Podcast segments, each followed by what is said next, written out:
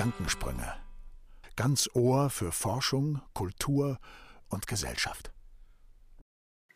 Hallo zusammen, schön Sie alle zu sehen. Werden wir doch mal sehen, welche spannende Gespräche sich heute entwickeln, denn wir haben wieder einmal keine Kosten und Mühen gescheut für unseren Podcast Gedankensprünge und haben die angesehensten Expertinnen und Experten versammelt, um uns über das Sehen zu unterhalten.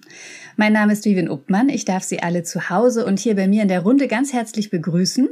Bei mir sind Professorin Isabella Bayer von der TH Lübeck, die nicht nur geradeaus schaut, sondern immer auch die virtuelle Realität mitdenkt und mit 360 Grad Darstellungen auch mal im Kreis denkt.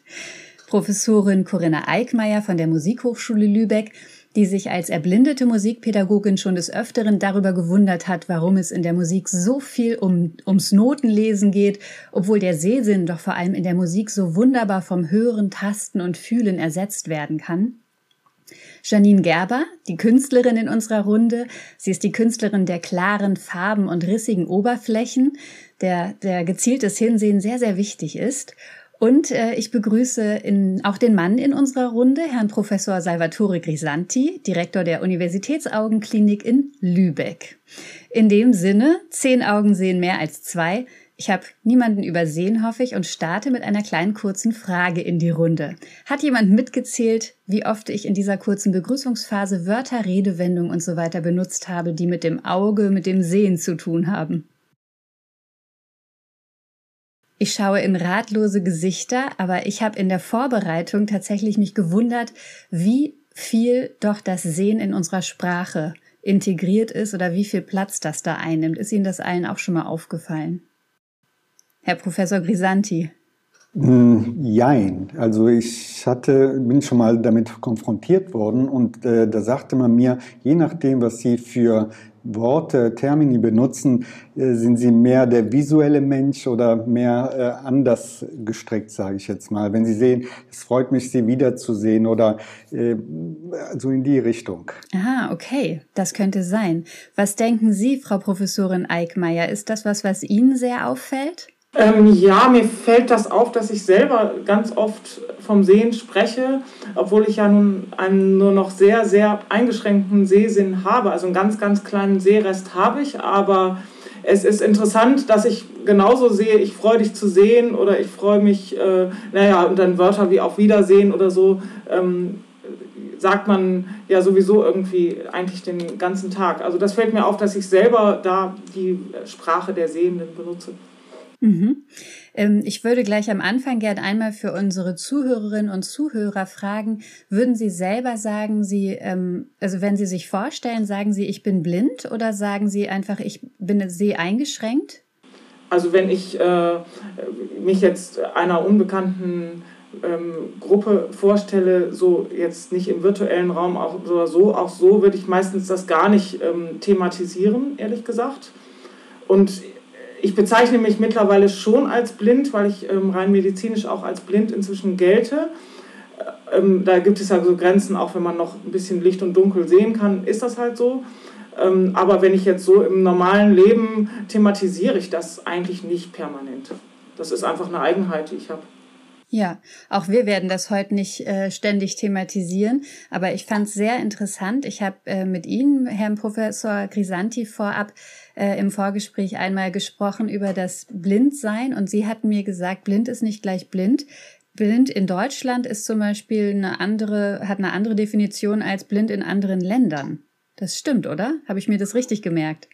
Das ist richtig. Das sind natürlich Abstufungen und wie Frau Professor Heikmeier sagte, sie, sie ist ja nicht komplett blind im Sinne alles ist schwarz, sondern sie hat nur ähm, Anteile des Sehens noch. Und in Deutschland gilt man als sehbehindert, wenn man unter 30 Prozent sieht. Was kann man sich darunter verstehen? Also Sie können ähm, normale Zeitungsschrift mit äh, Lesebrille mit 50 Prozent Sehschärfe sehen. Das heißt, mit 30 Prozent drunter brauchen Sie schon vergrößernde Lesehilfen. Und als ähm, hochgradig sehbehindert gilt man, wenn man weniger als 5 Prozent sieht und blind erst unter zwei Prozent. Und das ist in den USA zum Beispiel anders. Mit zehn Prozent oder knapp drunter gilt man das schon als blind. Ähm, das sind nun mal Regelungen äh, mehr verwaltungstechnische oder gesetzliche Regungen, die einfach unterschiedlich sind. Mhm. Spannend. Wir beide, die uns gerade unterhalten, haben beide eine Brille auf. Ähm, das sieht man natürlich auch in diesem Podcast nicht. Ähm, muss man als Augenarzt nicht ganz gut gucken können? Ich kann ganz gut gucken, brauche aber dafür eine Korrektur, nämlich meine Brille. Ähm, und äh, bleib auch dabei, auch wenn es heutzutage die Möglichkeit gibt, diese Korrektur der Optik auch äh, chirurgisch oder lasertechnisch zu beheben. Aber ich weiß nicht, ob ich dir jetzt ein Thema vorgreife. Ähm, ich habe ansonsten gesundes Organ, außer dass die Optik äh, die Lichtstrahlen, meine äh, Lichtstrahlen nicht so bündelt auf die Netzhaut, so wie gebündelt werden sollten. Und das macht meine Brille. Okay. Ja, bei mir ähm, macht auch meine Brille ganz vieles. Ich würde gern äh, Frau Gerber einmal fragen, was äh, oder inwiefern spielt denn Sehen in ihrer Kunst eine große Rolle? Ja, also es, es spielt eine sehr, sehr große Rolle, weil ich, ähm, also meine Arbeiten sind sehr reduziert auf ähm, wenige Nuancen und ähm, das und, und das Material ist auch sehr wichtig, das transformiert wird auch durch, den, durch das äußere, also das natürliche Tageslicht. Und ich ähm, wünsche mir sehr, dass, ähm, oder ich habe selbst erfahren, dass wenn ich äh, genau etwas anschaue und auch für mich formuliere, was ich sehe, also verbal oder auch ähm, einfach ja formuliere zum Beispiel Übergänge von von von einem hellen Grau zu einem dunklen Ocker oder Kanten, die ich formuliere, die ich sehe, auch ähm, ja Schatten oder ähm, was was genau vor meinem Auge passiert, dass dann so eine so eine Art Dechiffrierung stattfindet, also dass ich das, was ich sehe, so also in den Körper wie einspeist und das Detail auf einmal äh, sehr wichtig wird und aber auch sehr groß wird und sich entfaltet. Und das ist im Prinzip das, was ich auch in meine Kunst äh, transportiere, dass ähm, ja, dass man dass man genau hinsehen muss, dass auch ein Einsatz wichtig ist vom Betrachter und durch das Abtasten der Oberfläche des Bildes mit den Augen dass dann ähm, Nuancen sichtbar werden, die man auf den ersten Blick gar nicht erfährt und sieht. Ich finde das ganz spannend, weil Sie ja Kunst herstellen, die dann wirklich im Raum vorhanden ist, die man sich anschaut. Im Gegensatz dazu ist jetzt ähm, Frau Professorin Bayer in der Runde. Die beschäftigt sich auch mit ganz vielem, was dann auf einmal sichtbar gemacht wird, was gar nicht in der Realität so existiert. Frau Professorin Bayer, wie würden Sie denn auf einer Party beschreiben, was Ihre Professur beinhaltet, immersive Medien?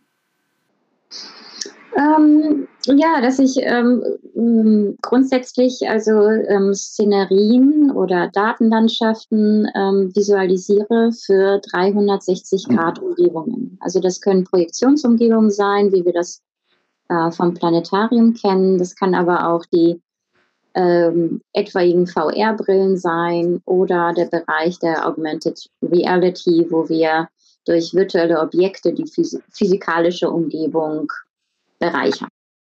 Und warum, warum wird sowas hergestellt oder wozu wird das genutzt? Weil wenn wir uns mal in der Realität umschauen, können wir ja einfach nicht 360 Grad sehen.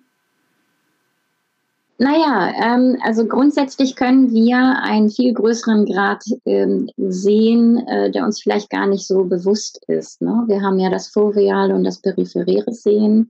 Und ähm, mein Bereich ist ja so spannend, weil ich das 360-Grad-Feld habe. Das heißt, ich ähm, zähle mit was halt noch an den, an den Rändern wahrgenommen wird und zusätzlich durch die Kopfbewegung nach links und rechts dann tatsächlich der ganze 360-Grad-Raum aufgenommen wird.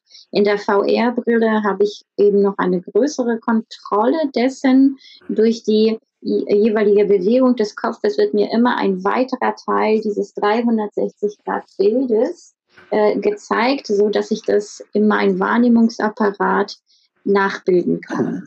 Halt ein sehr spannungsvoller Effekt ist. Das heißt, man kann, kann. Entschuldigung, das heißt, man kann eigentlich sagen, Sehen findet auch in dem Fall im Gehirn statt, richtig? Richtig, ja, dass wir die Umwelt, in der wir uns bewegen, ähm, nachkonstruieren. Das heißt also, ich weiß ziemlich genau, was links, rechts und hinter mir ist, ohne dass ich jedes Mal mich noch immer wieder umgucken muss. Es wurde einmal etabliert und soweit es sich nicht verändert, weiß ich ganz genau, wo die Gegenstände ungefähr liegen, auch hinter mir. Das ist ziemlich spannend und damit kann ich sehr schön in 360 Grad äh, Räumen, virtuellen Räumen eben arbeiten. Hm. Ist das auch was, was äh, Ihre Arbeit so schwierig macht, Herr Professor Grisanti, dass ähm, dieses Sehen eben im Gehirn stattfindet und dass Augen einfach so, so wahnsinnig vielschichtig sind, dass es deswegen schwierig ist, als Augenarzt da zu helfen, wenn irgendwas nicht richtig funktioniert? Das Organ ist sehr komplex tatsächlich und äh, damit es seine Funktion ausüben kann, müssen viele Komponenten richtig funktionieren. Wenn wir es äh, vereinfachen wollen und es auf eine ein Fotoapparat runterbrechen. Das, das sind Worte, die ich jetzt auch häufig auch gegenüber dem Patienten verwende. Ähm, es nützt nichts, äh, dass ich die Optik verändere, wenn der Film in der Kamera nicht funktioniert oder wenn die Leitung zum Hauptcomputer, unser Gehirn vielleicht nicht funktioniert. Ähm, das muss, ähm, versucht man dem Patienten nahezubringen. Wenn ich kurz das Thema aber kann und ähm, auf dem, was ähm, äh, vorher gesagt wurde, was äh, jetzt die Zuhörer nicht sehen können, sondern äh, aber wir hier im, im, im Chatroom, ist, dass ähm, eben beschrieben wurde, was sie machen, aber gleichzeitig ihre Hände verwendet haben, um das zu zeigen letztendlich. Ja, und wir dadurch das viel besser begriffen haben und äh, weil wir durch das Sehen einfach den größten Anteil Informationen wahrnehmen. Also das, was wir sehen, ähm, oder wie Leonardo da Vinci sagte, ein Bild äh, ähm, leistet mehr als tausend Worte. Ja, also was wir wahrnehmen, ist äh, der Hauptteil von dem, was wir äh, letztendlich erleben. Das wird die Frau Professor Eickmeier anders sehen, weil sie eben Musik, das Hören für sie das Wichtigste ist. Aber es ist tatsächlich für diejenigen, die dieses Sinnesorgan haben und die es vielleicht dann verlieren, ja, äh, dramatisch, ja, weil das ein Hauptteil ihrer Wahrnehmung ist. Und für einen Musiker ist das wahrscheinlich das Hören, ähm, aber für einen Schriftsteller, es gibt zum Beispiel von ehemaligen Redakteur vom Time Magazine, der, der schrieb, äh, der hat ein Buch geschrieben und dann in ein Zitat war, ähm, nach einem Leben, wo Schreiben, Lesen, das war für ihn natürlich, das war normal wie Atmen. Und als er dann blind wurde, hat er gesagt, weißt du, als würde er keine Luft mehr bekommen. Ja, und das muss man entsprechend so begreifen. Viele Sinnesorgane, wenn wir die nicht mehr haben, dann merken wir, was wir verloren haben. Möchten Sie direkt darauf antworten, Frau Professorin Eickmeier? Ich, ja, ich, ich, ähm, ich, ich zucke schon. Ähm, also ich kann das äh, total verstehen und es ist ja unterschiedlich, denke ich mir, bei Erblindung, wie so der Prozess ähm, äh, ist. Also bei mir, ich habe so eine Retinosa pigmentosa, das ist halt so eine Erbkrankheit und da ist dieser Prozess der Entblindung sehr langsam. Und ich erinnere mich an so den Zeitpunkt, wo so der Übergang war zwischen, dass ich doch noch mich mehr visuell orientiert habe, Noten gelesen habe und auch äh, Texte auf Papier gelesen habe, zu dem, dass das dann irgendwann eindeutig sehr unzuverlässig wurde und nicht mehr funktionierte, das war eigentlich für mich die schwierigste Phase. Ähm, jetzt ist es irgendwie eindeutig so, dass ich mich auf den visuellen Sinn nicht verlassen kann. Und dadurch öffnen sich aber meine ganzen anderen Sinne, das Hören und auch, ich merke zum Beispiel in der Orientierung jetzt mit den Masken, habe ich totale Probleme, mich zu orientieren, weil ich eben doch die Luft an der Haut und das Riechen ähm, offensichtlich mehr einsetze, wie mir das je bewusst war. Und für mich ist es einfach ein, ein Wahrnehmen, wo bin ich gerade und mit allen Sinnen, die mir zur Verfügung stehen. Und klar, dass dann die anderen Sinne ausgleichen, wenn einer nicht so ähm, ja, funktionieren kann. Aber was ich auch interessant finde, ähm, ist, dass ich irgendwie trotzdem sehr stark eine visuelle Vorstellung habe. Also wenn ich zum Beispiel ähm, ja, ich bleibe mal bei der Musik. Wenn ich Notentext auswendig lerne, stelle ich mir tatsächlich die Kolorchen in den fünf Linien vor und stelle mir vor, wie die auf einem Papier angeordnet sind. Und dann kann ich mir die Noten sehr schnell merken. Und das ist irgendwie was, was ich noch von früher habe und was einfach äh, mein Gehirn macht so. Ja? Also von daher, ähm, aber ich kann auch total verstehen, wenn jemand schnell erblindet im späten Alter, dass das dann ein Schock ist und dass man dann ähm, ja wirklich Schwierigkeiten hat, ähm, sich zurechtzufinden in der Welt oder eben auch äh, ja, mit dem, wie der Schriftsteller, mit dem Lesen und so, das, das kann ich nachvollziehen, auf jeden Fall. Das ist aber spannend, weil Sie haben so viele ähm, neue Eindrücke ja auch dazu gewonnen die Sie jetzt auch Ihren ähm, Studierenden vermitteln können, richtig? Also Sie sind ja Professorin für Musikpädagogik. Ja. Inwiefern, ähm, ja. wie, inwiefern beeinträchtigt das Ihre Arbeit oder vor allem bereichert das auch Ihre Arbeit?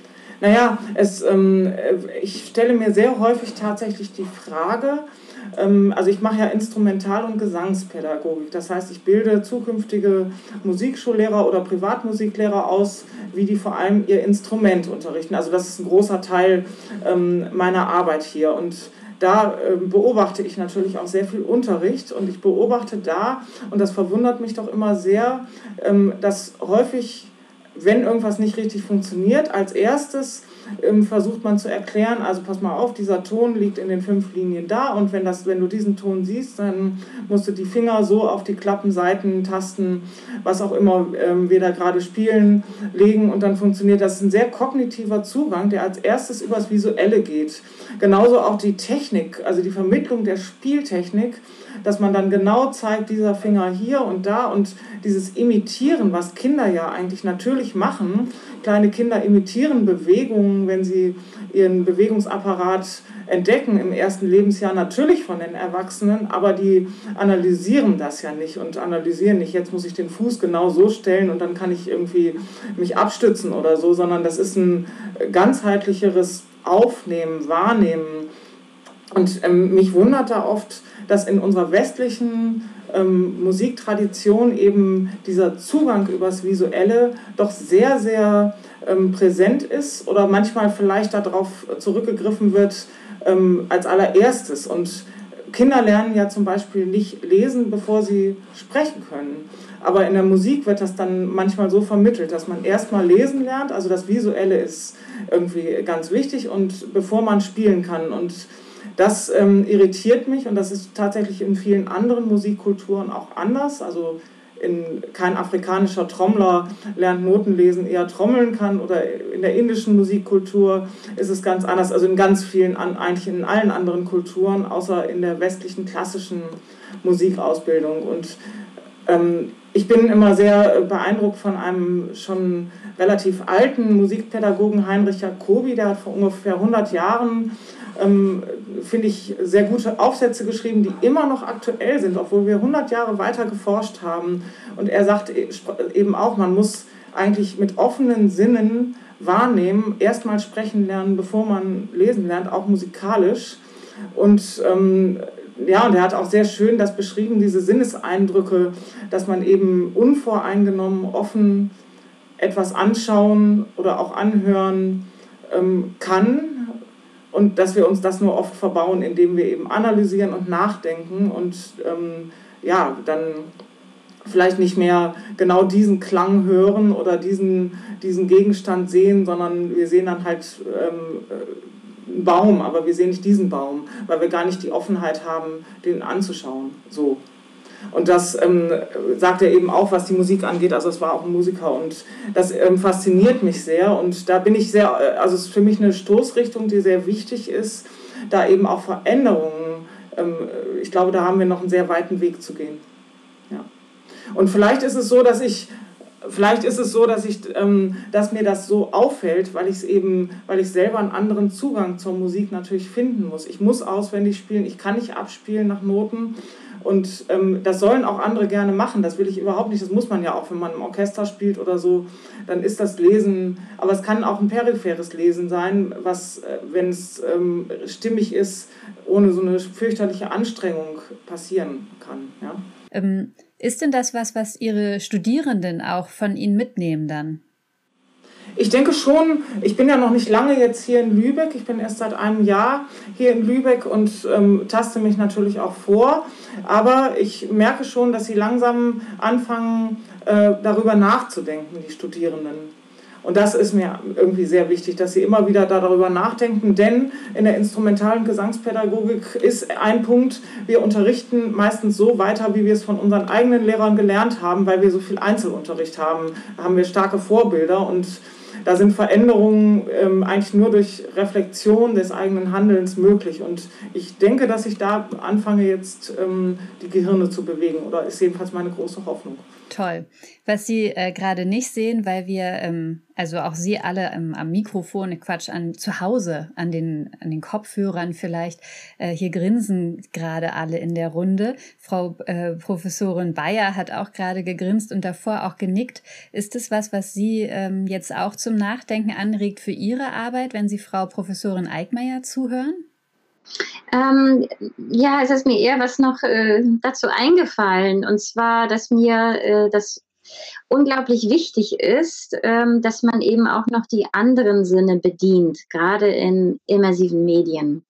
Ähm, ganz oft äh, kommen ja oder sind Studierende ja daran gewöhnt, so ganz viel und übermäßig, übermäßig Input auf ihren Sehsinn zu bekommen und gehen dann davon aus, dass in äh, den 360 Grad Medien, dass da auch ganz viel los sein muss und ganz viel passieren muss.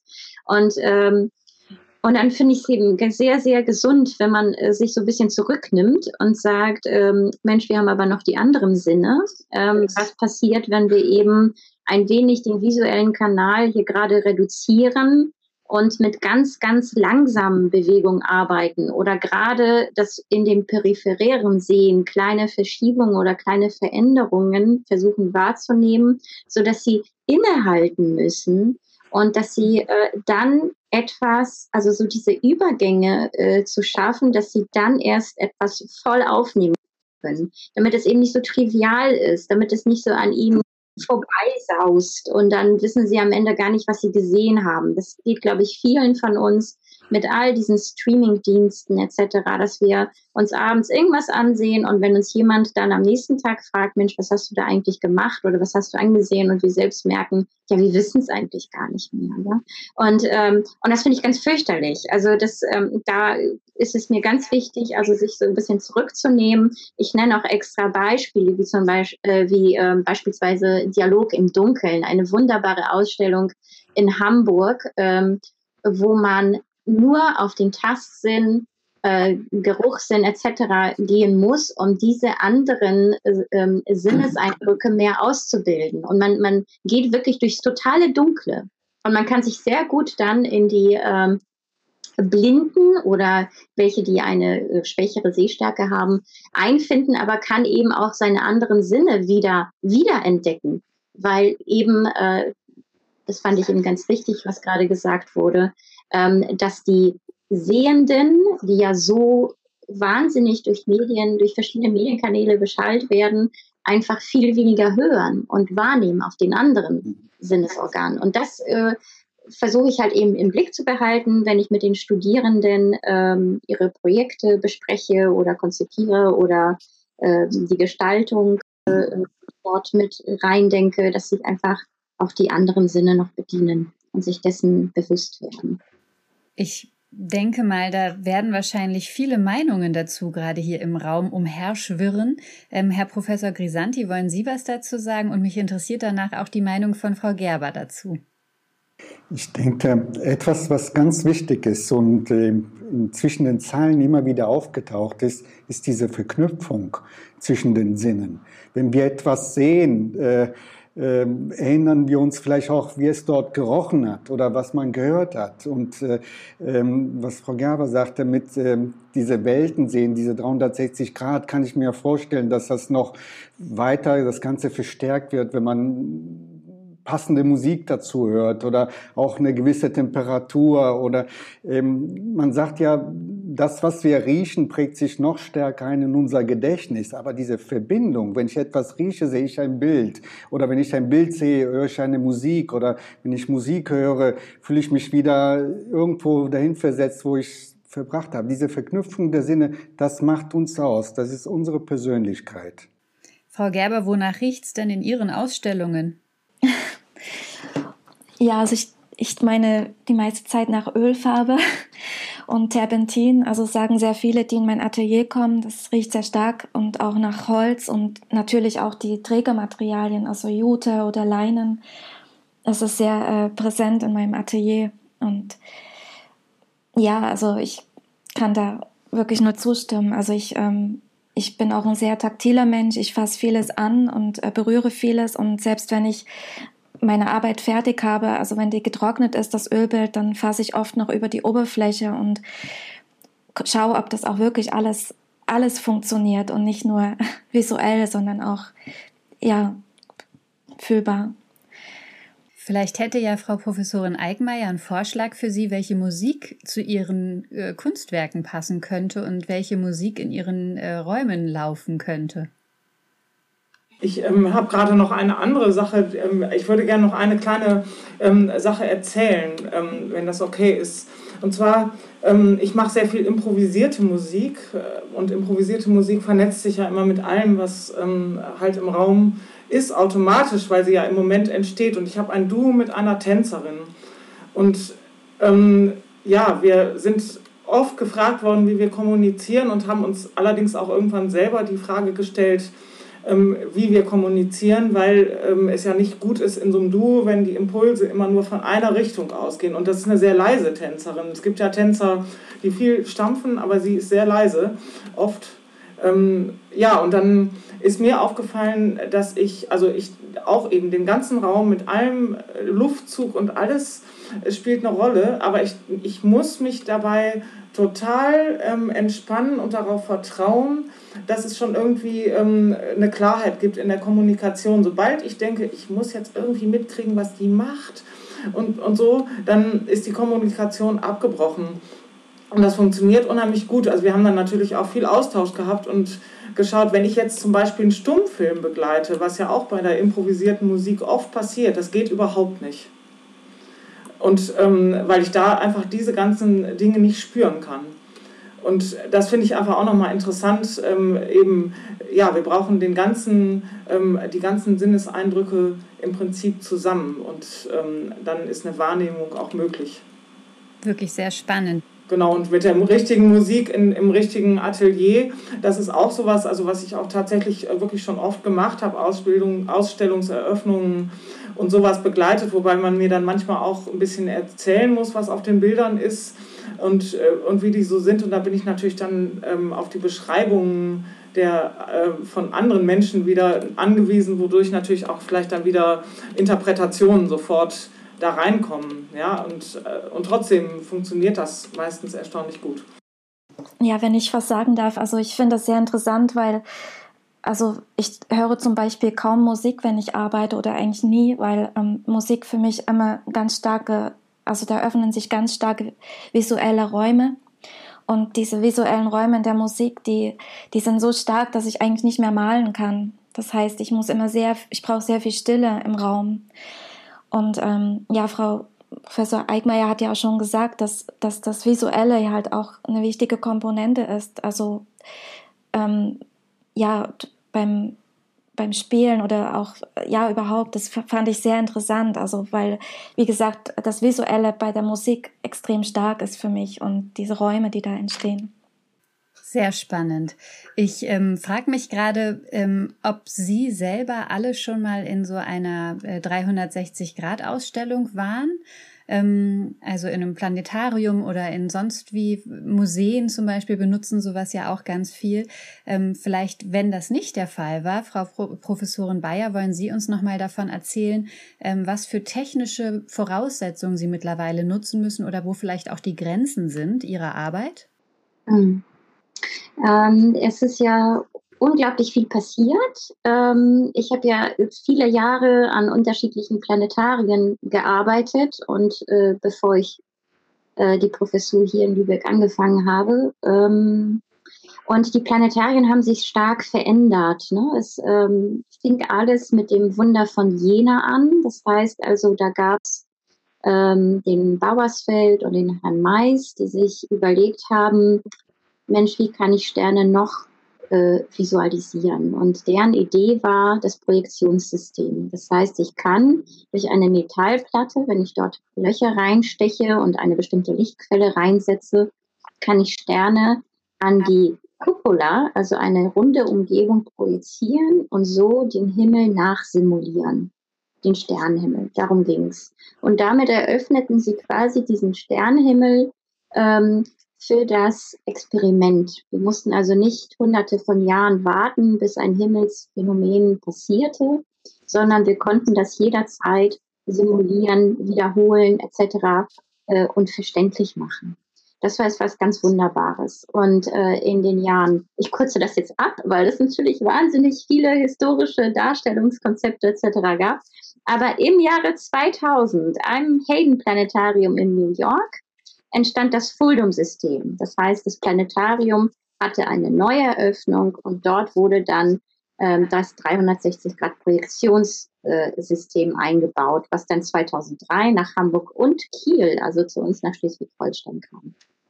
Ähm, und das war etwas ganz, ganz Tolles, weil dann wurde der Kreationsprozess befreit. Wir haben also nicht mehr daran gedacht, wie wir ähm, durch ähm, äh, Standardprojektionstechnik, durch Aufteilung letztendlich dieser wunderbaren 360-Grad-Umgebung Bilder an die Kuppel bekommen mit dem Sternprojektor zusammen, sondern jetzt war es möglich, ähm, die, die Welten, die Szenerien zu bauen und die Kamera hindurch zu bewegen und letztendlich das Gesamtbild dieser Bewegung an die Kuppel zu projizieren. Und nun konnten wir in alle möglichen Skalierungsstufen, in allen möglichen Welten eintauchen. Das heißt, ähm, und wir haben uns natürlich auch etwas äh, von äh, den ähm, Sternen oder dem Planetariumsthema auch befreien können, wer das wollte.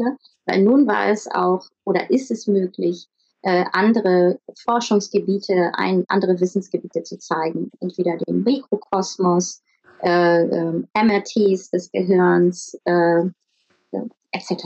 Also alles kann man jetzt äh, nachsimulieren und, ähm, und diese ähm, und diese ganzen Gegenstände oder all dieses Wissen, was wir da bereits haben, in so eine Art Wissenscontainer zu packen und das erlebbar zu machen, räumlich erlebbar zu machen.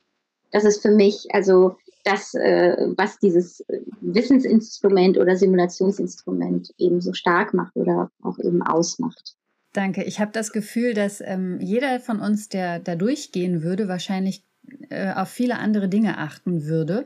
Ich frage mich jetzt gerade, Herrn Professor Grisanti, wenn Sie in solchen sehr visuellen Ausstellungen sind, gibt es da Fachfragen, die Sie sich stellen? Ich glaube nicht.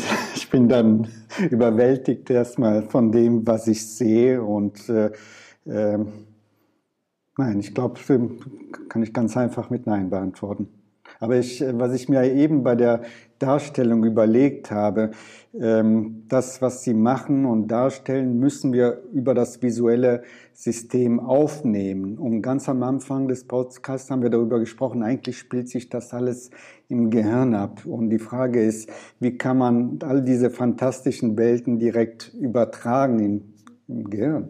Das wäre vielleicht noch der nächste Schritt. Ja? Haben Sie, haben Sie direkt eine Antwort? Ja, also es, wir haben natürlich ganz viele Praxiserfahrungen bereits in den Planetarien gemacht. Ähm, es ist tatsächlich äh, in vielen Gebieten auch noch etwas schwierig. Ne? Also ähm, gerade wenn man in unterschiedliche Skalierungen geht, die einfach nicht mehr vorstellbar sind, sei es, weil wir in die nächste Galaxie reisen oder an quasi an, der, an die Grenze des Universums, des bekannten Universums, ähm, habe ich schon sehr oft festgestellt, dass dann ähm, einfach das Gehirn nicht mehr nachkommt. Ne? Diese Relation oder Skalierungsstufen werden irgendwann so abstrakt, dass das Gehirn dann sagt, okay, ähm, ich kann hier nicht mehr anknüpfen, ich gehe jetzt auf Energieeffizienz, also ähm, ich schalte jetzt ab und lasse mich jetzt einfach nur noch von diesen Bildern berieseln. Und ähm, das ist etwas, was mich immer schon gestört hat. Ja, also es gibt Kollegen, die dann sagen, ach, das ist doch schön. Dann entspannen die Menschen und ähm, äh, und sind halt von diesen ganzen Medien, die sonst so um uns herumschwirren in unserem Alltag, äh, äh, Navigationssysteme, Mails, SMS etc., sind die davon befreit und haben trotzdem ein schönes Erlebnis. Aber mir hat das eben nie ausgereicht und ähm, deshalb ähm, habe ich dann letztendlich meine Doktorarbeit dann in England gemacht. Ähm, wo ich dem so nachgegangen bin. Ne? Also welche Übergänge oder Skalierungsstufen, Relationsketten kann man schaffen, um eben äh, die Gehirne nicht zu verlieren. Also dass sie noch immer anknüpfen können und noch immer so eine gewisse Relation zu dem Letztgesehenen noch erhalten. Und auch natürlich auch in welcher äh, Geschwindigkeit ich das Ganze machen muss. Es ist ja auch ganz klar, wenn ich zu schnell werde, ähm, wird auch vieles nicht mehr gefasst werden können, weil einfach diese 360 Grad Fläche an sich schon sehr stark in dem Effekt, in der Intensität ist des Erlebens. Ne? Also wir verpflanzen ja jemanden einfach, einfach so in, in eine andere, völlig andere Umgebung, die ja die reale Umgebung äh, äh, substituiert, also völlig ersetzt. Und dann muss ich natürlich den Menschen auch Zeit geben, sich dort zurechtzufinden und dann sie langsam irgendwo anders hinzuführen. Frau Gerber, ich schaue jetzt mal in Ihre Richtung. Ich habe mich gerade gefragt, ob Sie sich wünschen würden, dass Menschen, die ihre Kunst anschauen, auch sozusagen in den Flugmodus schalten und ihre Gehirne abschalten und sagen, Mensch, ich lasse es jetzt einfach nur noch auf mich wirken? Oder ist das was, was Sie gerade nicht wollen mit Ihrer Kunst? Hm. Also ich denke, dass meine Arbeit schon sehr das, ähm, ja, dass, dass es eine fühlbare Arbeit ist, die sehr fühlbar ist und ähm, also ich kann mir schon vorstellen, wenn man, wenn man in den Räumen ist mit den Papierarbeiten zum Beispiel, sind ja groß, großformatige Papierinstallationen, dass, dass ich mir wünschen würde, man könnte das mehr in der Gesamtheit wahrnehmen. Aber ich finde es auch ganz spannend, dass die Betrachter sich positionieren können, also zur Arbeit und dieses körperliche also Empfinden von hier stehe ich, dort ist die Arbeit und ich bewege mich, ich muss einen Einsatz bringen, um an dieser Arbeit entlang zu gehen, um sie weiter zu erfahren, finde ich momentan noch für meine Arbeit sehr, sehr wichtig. Also ich habe mir auch viele Gedanken drüber gemacht, wie es ist, wenn man in diesem Raum ist. Also, aber ich glaube, dass äh, ja, das, also das Beiläufige ist mir schon wichtig, dass man diese Arbeit fühlt und dass sie präsent ist, vielleicht sogar auch ja, durch die Größe oder durch den Geruch. Ähm, ich arbeite ja auch mit maschinenölgrundierten Papieren, die dann auch sehr, sehr stark riechen. Aber das Abtasten mit den Augen, also das ist äh, konkrete Abtasten bis ins Detail, das ist mir sehr, sehr wichtig. Und ich weiß nicht, ob sich das dann auflösen würde, wenn man in, in diesen virtuellen Räumen ist. Also ob man dann das Detail, ob das dann noch so, so wichtig ist oder ob, ja, ob man diese Gesamtheit, ob das so überwältigend und stark ist. Da kommen wir schon viel zu Gemeinsamkeiten und Unterschieden. Und das ist ja irgendwie auch das Spannende, was es ausmacht, diese Sie als verschiedene Expertinnen und Experten aus ganz, ganz unterschiedlichen Bereichen hier zu haben. Ähm, mit Blick auf die Uhr würde ich schon einmal fragen, Frau Professorin Eickmeier, was sind so die größten Unterschiede oder Gemeinsamkeiten, je nachdem, was Sie mögen, die Ihnen jetzt schon in den letzten Minuten aufgefallen sind, an die Sie sich erinnern werden? Naja, mit allen Sinnen die Welt wahrnehmen. Da, da, da waren wir uns, glaube ich, relativ ähm, einig. Dann fand ich gerade sehr spannend auch wirklich diese Frage des Abtastens von etwas und auch mit ja, man muss sich eben bewegen und ähm, ein Kunstwerk in einem Raum wahrnehmen. Das ist äh, für mich etwas ähm, auch in der Musik, was ganz wichtig ist. Ich weiß, dass ich ganz aufgeregt war, als ich nach dem langen Lockdown im Mai das erste äh, Präsenzkonzert hören durfte. Weil man hat so lange jetzt immer irgendwie nur über diesen virtuellen, digitalen Raum Musik äh, gehört, außer jetzt im Unterrichtsverhältnissen. Aber Konzert mäßig und ich war ganz aufgeregt, weil es was ganz anderes ist, einen Menschen auf der Bühne in Präsenz, mit seiner Präsenz zu erleben und da Klang zu hören. Und das ähm, ist etwas, was ich jetzt auch gerade nochmal bei Frau Gerber so rausgehört habe, dass ihr das auch für die äh, bildende Kunst so wichtig ist. Und das, ähm, äh, das finde ich sehr spannend. Im Gegensatz dazu dieses ähm, äh, 360 Grad doch virtuelle, das ist ja eigentlich eine virtuelle Darstellung von etwas, ähm, wo ich jetzt noch nicht drin war, wo ich keine Erfahrung mit habe, wo ich auch das Gefühl habe, ich persönlich wäre wahrscheinlich ähm, völlig überfordert oder würde sofort so in den Flugmodus schalten, dass ich in Tiefschlaf versinken würde. Ähm, also das ist, glaube ich, ein ähm, großer Unterschied. Auch die Frage eben, was kann so unser Gehirn aufnehmen oder wie kann man ähm, etwas darstellen, damit es gerade noch aufgenommen werden kann. Wo sind da Grenzen? Das ist, ähm, finde ich, eine total spannende Frage, die, glaube ich, ganz anders ist wie ähm, ja, äh, ein Papierkunstwerk in einem Raum zu erleben. So, das ist, glaube ich, schon ein großer Vielen Dank für die Einschätzung. Ich habe jetzt musste gerade einmal kurz schmunzeln, weil ich mir vorgestellt habe, wie Frau Professorin Bayer reagiert, wenn Sie äh, zu ihr kommen und dann einschlafen. Ähm, das hatten Sie ja gerade so ein bisschen angedeutet. Ich würde mich wahrscheinlich wecken.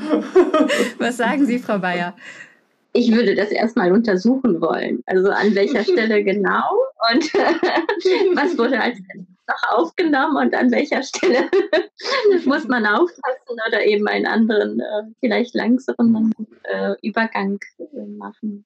Aber was, äh, was mir bei Frau Eickmeier noch ähm, einfällt, ich habe ja ähm, 2008, ähm, das war ja 2009 ähm, war das Jahr der Astronomie und dann habe ich für die Europäische Weltraumagentur und so ein Konsortium aus 30 deutschsprachigen Planetarien eine große Veranstaltung damals gemacht ähm, über den Start der Ariane-Rakete mit den Satelliten Herschel und Planck.